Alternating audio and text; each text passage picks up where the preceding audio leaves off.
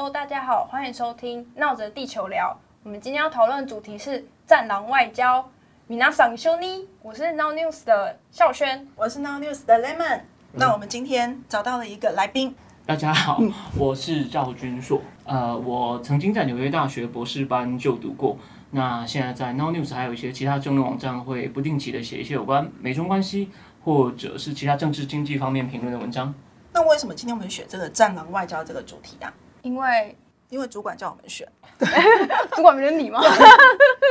其实因为呢，这个“战狼外交”是最近很热门的议题哦，大家可能在各个场合啊，或者是很多的文章，包括军硕的文章，都写了很多关于“战狼外交”这个话题。那首先我们就来谈，就是“战狼”这个词是怎么来的。其实呢，它是二零一七年吴京，中国一个很有名的动作片的明星吴京，他的电影《战狼二》从《战狼二》来的。那为什么《战狼二》？因为《战狼二》呢，其实被称为是结合好莱坞跟中国英雄式的超级爱国主义的电影。这一部电影呢，嗯，我就不爆雷了，大家有兴趣就自己去看。它其实它主要就是在讲中国人好棒，中国解放军好棒棒，中国可以拯拯救全世界。总之呢，中国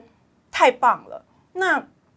这个超级英雄主义的电影呢，刚好因为它就是在二零一七年上映，那卖了五十几亿人民币的票房。那刚好也是在那一年呢，其实美中关系开始有一些改变。当时的川普开始就是挑起一些美中贸易的一些制裁相关的议题，导致中国人非常的愤怒，就是说你这个川普你想干嘛？那这个时候呢，习近平也就是中国这边，他也开始改变一些对外的策略。过去中国的外交策略呢是比较呃比较理性、比较友善的，至少过去的普温体制时期一直都是这样。但从二零一七年开始呢，他们开始慢慢走向比较强硬的姿态。那这个时候，西方就有一些媒体又说：“哎，这个好像跟这个《战狼》这部电影很像。”那刚好那个时候也有外媒访问了当时中国驻英国的大使刘晓明，然后问他：“战狼外交真有这回事吗？”那刘晓明他也没有否认，他就说：“如果说战狼的话，那也是西方先有西方这一头狼，我们中国人才需要变成战狼。”来维护我们的国家尊严，那也就从那个时候开始就有“战狼外交”这个词。好，那最近呢，“战狼外交”也有很多的实例，包括说最近在呃阿拉斯加的美中会谈，中方代表杨洁篪用十七分钟狂批美国干预内政，然后抛下一句“中国人不吃这一套”，让所有人都看傻了眼。那还有我们广为人知的中国外交部发言人华春莹，他也说，西方国家的行为就像是八国联军打群架。而且在新疆棉花议题上也有很多琢磨，甚至拿出号称是美国黑奴的照片来指控说：“哎，美国你以前也对非裔民族强迫劳动啊，那新疆不存在强迫劳动这一回事。”但虽然最后被证明是说，呃，这是一个乌龙，那张照片其实是在谈论呃有关于囚犯权益的事情，但是也是让大家看到了，就是战狼外交表演是多么的有趣。那。在欧洲呢，中国驻法大使馆近日因为阻挠国会议员访台，然后又辱骂学者是小流氓，引起法国内部舆论的反弹。甚至舆论在开始批评中国之后，他们还发文说：“哦，是因为法国疯狗太多，或者部分反华势力，导致说呃中国大使不得不成为一个战狼。”那让原本对中国态度比较包容的欧盟都有点有点大爆气。那我想问问君硕说，这件事情真的有让？欧洲改变他们以前对中国的态度，然后转为强硬吗？呃，我认为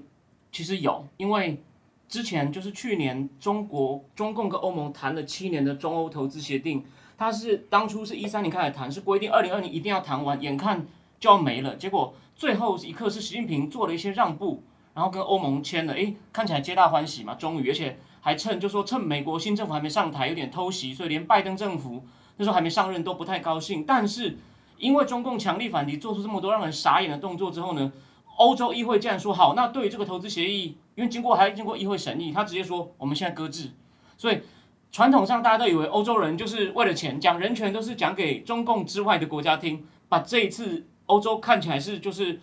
我钱可能可以不要，虽然说还没有决定，但看起来有有这个迹象了。而且再举 H M H M M 来说。H&M 是这次算首当其冲的嘛？但其实他也很倒霉，因为他他不用新疆棉是去年十月的事情，那就是被这战狼从去年时光机中咬出来，开始咬他，到目前为止，他也不愿意让步。为什么呢？因为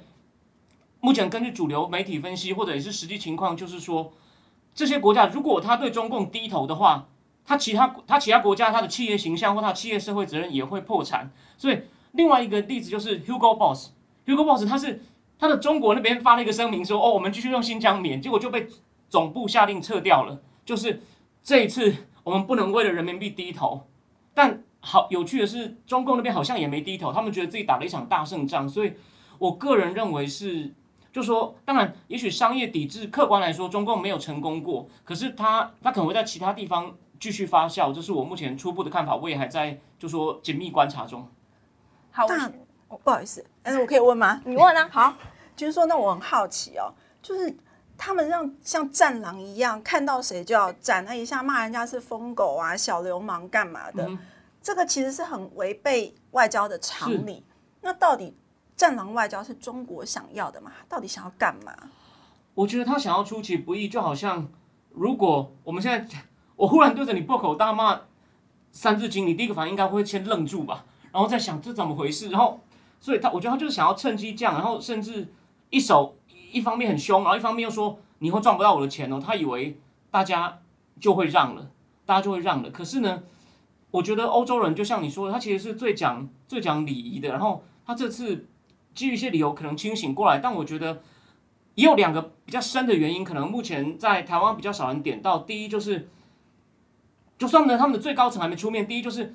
法国，其实法国对中共其实多少比较两面，它一方面有戒心，它不像欧洲，不像德国，德国因为太多汽车厂在那边了，所以德国之前都被台湾人也都批评他，真的为了钱价值都是讲假的。那法国总统其实我觉得他现在连任，因为疫情的关系有很大的危机，所以说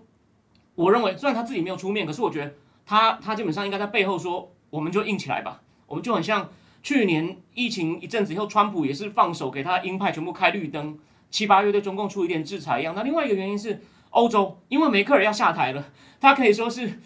欧洲硬起来的最大绊脚石。然后德国自己目前其实他们的疫情有复发的状况，然后呢也应对的很不好。梅克尔甚至公开斥责自己的接班人，就是那个基民党的那个新的主席。所以说这样讲，就说的欧洲里面本来比较稍微比较强硬的法国，我觉得现在主导权比较强。然后梅克尔又就说，因为他一方面下台，一方面是他们德国本来第一波疫情处理很好，现在又被疫情也整个疫苗也打得很慢，所以德国也陷入一种他也无力，所以说阻力也没有了，所以才就欧洲这次有一个我们出乎意料的比美国还硬的转向。当然最后补充一点，可能他们也看到了美国目前的态度是令人担心的，这是我跟就说这我个人的意见，但在台湾是比较少数派的意见，就是我认为美国现在并他讲的很好听，但他没有充分发挥他硬起来的角色，所以我我一我在 Now News 的专栏写过，现在各世界各次等强权，比如欧盟、德国、法国、日本，甚至印尼，都在做自力救济的动作，应付一个就是就是万一被战狼咬一口，对不对？我们美国靠不住，虽然不是说一定靠不住，但是他们才会万一到时候美国袖手旁观，或是又只是像布林肯出来讲 “we are concerned” 怎么办？对啊，被咬的是我啊！你只在那边 concern，那我怎么办？是的。那你为什么会觉得美国它没有硬起来？好，那个我认为，就说我去年美国大选完，大选开票当天，我我认为美中会有四个点，我们可以继续观察。其实我那天漏了一个五个嘛，第一个是疫情救责，第二就是香港、新疆的人权问题，然后再来就是关税，第四个是科技制裁，然后第五个是就是那个印太方面的四方的安全对话会不会推进？那客观来说，后面三个制裁、关税还有印那个四方安全对话这三个。美国目前是守住，甚至四方那边还有点推进。可是呢，这三个本来就操之在己，就是美国可以自己决定的。它是守住了川普防线，可是你守住并没有你进攻，但是操之在人，就是说疫情救责或者是人权破坏，就我们能不能改变中共行为的？川普后期开始了，虽然中共行为还没改变，可川普开始加压了。可是目前看起来，新的政府就是一直砍事儿一直砍事儿。这个这这个我都最喜欢讲，陆中孝东他妈一轮话都知道，你是中共你不会怕，你只是听到他们在那边 we are concerned，we are concerned，所以说他等于是他放弃进攻了。那但是呢，中共中共看到你放弃进攻，共产党会就得寸进尺了。所以中共为什么这么凶？因为他发现美国只是守着川普防线。我举个老例子嘛，虽然这不直接相关。二次大战前，法国有一条很坚定的马奇诺防线，大家不都说那条防线全是在兼顾德军不不管怎么样。德军绝对不敢怎么样。结果后来发生什么事，大家都知道，德国就是把你冲破了。虽然这个比喻不见得一定，但是你只是守着一些川普的东西，你放弃进攻，就是你放弃了当大哥。就好像理论上，Jordan 之所以为 Jordan，是因为他能够在对方可能五个人都上来守他，他还是可以这样左左闪右晃，然后飞起来吐着舌头灌篮，把球放进去。而不，你有看过 Jordan 站在后面跟队友说我们一起上吗？这样就不叫 Jordan 了。所以为什么我认为现在全世界的次等强权，甚至包括连菲律宾等，菲律宾也一直在讲说中共民船以民船为掩护，开始在我们附近生事。所以说大家都站出来提醒老大说，你你该带球出来灌篮了吧？老大好像还在睡啊，这是我的感觉。是的。那因为刚刚赵军说有提到说菲律宾的事情，那就是讲说呃近期。大概在三月的时候，呃，中国有很大很多渔船围绕在牛二礁附近。那牛二礁是中国、越南还有菲律宾都声称有主权的地方。那菲律宾的政府的态度其实还蛮软的，就说哦，希望他们风暴过去之后会停、会离开。但可以看看见的是，他们其实并不并不是渔船，而是一艘一艘的船，然后全部绑在一起，就是有点像是我不要让你过，然后把附近的渔民驱逐之后，就有点像这岛就被我控制了嘛。对，他们在几年前奥巴马时代的时候对付跟菲律宾抢黄岩岛也是这样搞，派了一堆民船把人家围起来，然后让原来那艘菲律宾船就是弹尽援绝。然后呢，然后呢是中美在那个维吉尼亚州的饭店，由那时候的外长傅莹跟美国国家安全会议的那个叫麦艾文 （Evan Maduro） 他们谈了半天，但基本上也就是把黄岩岛有点像让给让给中共了。所以说。就是又又来一次，那这次这几天菲律宾的国防部长也受不了了，就公开喊话，就是 大家看哦，狼来了，狼来了，对啊。所以他现在是打算要用船海战术再来一次占领菲律宾的这些邻近的岛屿，对不对？我我我我觉得是，而且现在他各种动作，不管是菲律宾，或者是甚至他的伊朗签协议，或者是北韩的导弹试射，这些。我觉得华背后可能都有一点中共的默许，就是在基本上在测试拜登嘛，就是说是不是除了坎瑟尔他还会做什么？但目前我我大帮大家回顾一下，其实，在拜登还在就职的时候，中共就制裁了美国的二十八、二十七个官员加一个平民，就是 Bannon，但美国只派出一个，我都开玩笑，他派出国安会发言人叫 Emily Horn，我不敢说他是小官，但我讲难听一点，我个人就觉得你派一个叫逆马温，像西游记一个一个一个不大不小的官出来回应。这其实就算你不喜欢川普政府，人家侮辱你前朝官员的时候，你应该要派一个够大伟的，就是把他呛回去。就是因为你一路到现在姑息到现在，除了坎瑟以外，我们什么都不知道，才会造成这种各种反复的试探。所以说，如果菲律宾这件事情大家又是坎瑟尔或者没有什么具体动作的话，那也许对吧？这也许会不会有事态升高呢？这个我们也可以也可以注意一下。对。不过我觉得说，你有没有觉得说？其实他这个战狼外交，出的是对外的一个宣称，展现他的实力、他的肌肉，他对内也是在做一个大内宣。是因为我觉得他的经济并没有大家想的那么好，因为虽然疫情之后他的出口算恢复的不错，客观来说，可他民间的消费跟就业，我认为还是很糟。那这种时候，你要你要把人民从我现在生活过得不好转移开来，让另外一个让他相信我活在这边还是好的，让是让他觉得国家很强，别人都怕我们。对，所以其实我二零一七还住在上海的时候，我就有听到他们在讲你刚刚讲的《战狼》，他们说这部拍的真好，应该入围奥斯卡最佳外语片的。他们觉得，他们不但觉得这边拍的好，他们还觉得这符合我们真实的实力。所以他现在是他最后一张王牌，就是共产党能够就好像套一句老话嘛，呃，毛泽东让中国人民站起来，邓小平让中国人民富起来，习近平让中国人民强起来。那现在富起来。怎么讲？他有点在倒退。当然，在大城市可能还不明显，但他为了要让人民不要感觉到情况不好，他只能就是就是继续搞这种盲目的宣传，然后让大家觉得国外都怕我们，这样才是一个我觉得保持他统治合法性的一招。所以我认为这个可能会有新的爆点，就说除了这件棉花事情可能还会烧，也许也许又会有什么新的事情，他可能会继续炒作。我认为这是非常可能的。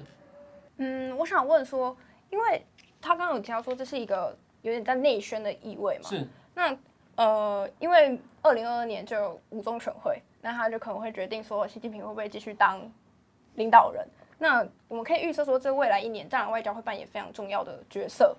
那我想问，你对战狼外交呃预测这一年会有什么样的发展？OK，呃，现在就说有几个观察指标。第一，甚至某种程度有人会觉得台湾有危险，像美国有个很有名的作家，他其实是。G B 的批判川普，他叫 Anne Applebaum，他先生是波兰的政治人物。他最近在推特上写说，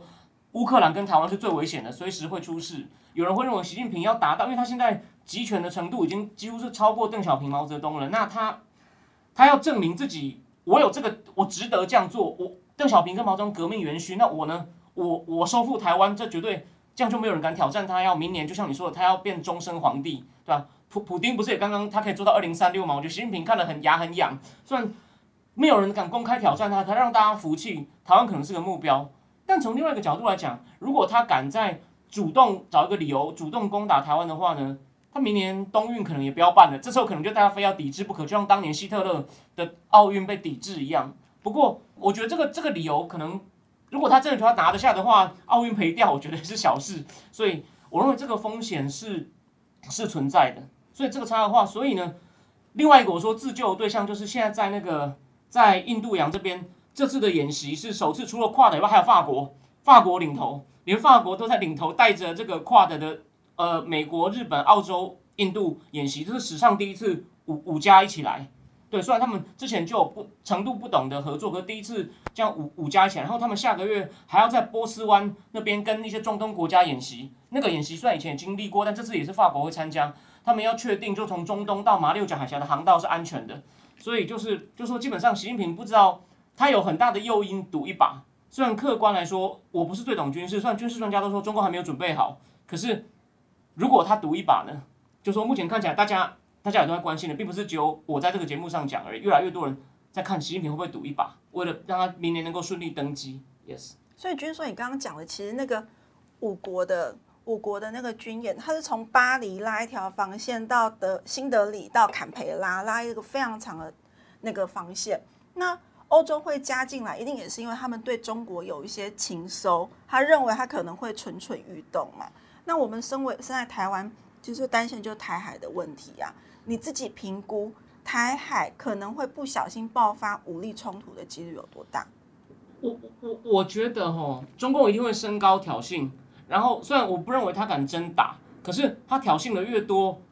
擦枪走火的几率就越大，所以。万一不管是我方或对方哪一个空军，他不小心发了一弹，他如果一下子忍不住，算理论上要要最上面要要最上面下令他才能够还击，但是或者不小心擦撞，就像二十年前，对，所以有一个动作大家可以注意，中共的国防部长魏凤和，他去了塞尔维亚大使馆被炸地址，去去去去去那个去献花了，对吧？那塞尔维亚也是个误炸，但是那就是一个意外。还有就是二十年前那个在南海，美国的反潜机被中共一个飞行员给撞了。对，那个是他个人的忽不知道不知道有没有指令，到现在是个谜，他到底活着是死也没有人知道。可是就是这种事情会不会再发生呢？我我认为这个几率这个几率是存在的。所以台湾或者他会不会像去年那个谁，我们的他们美国的国务次卿来的时候，他飞进台湾的防空识别区，就靠近领空的距离也是前所未有的近。他会不会这次敢？再往前推呢，或者像前几天他的辽宁号又带着一团船又往又往宫古海峡又又又在过了，所以就说动作会越来越频繁，然后这可能就会伴随擦枪走火。虽然我认为他就是存心要攻的机会不大，可是就是风险，就是说大家对对，如果是我们的国防部应该真的是要要特别的谨慎。虽然你要睁大眼睛，但也特别谨慎，也不要被他也不要不要找到借口。万一是我们这边沉不住气，他就会说是你先打我的，就很像现在。俄罗斯跟乌克兰一样，明明是俄罗斯在那边张牙舞爪，可他一直说是乌克兰要打我们，不要让他有借口，这也很重要。对，好，今天我们很高兴邀请到君硕来，啊，你不是有准备一个结尾的 ending card 吗？好好，米娜嫂，我们下周有缘再见，拜拜。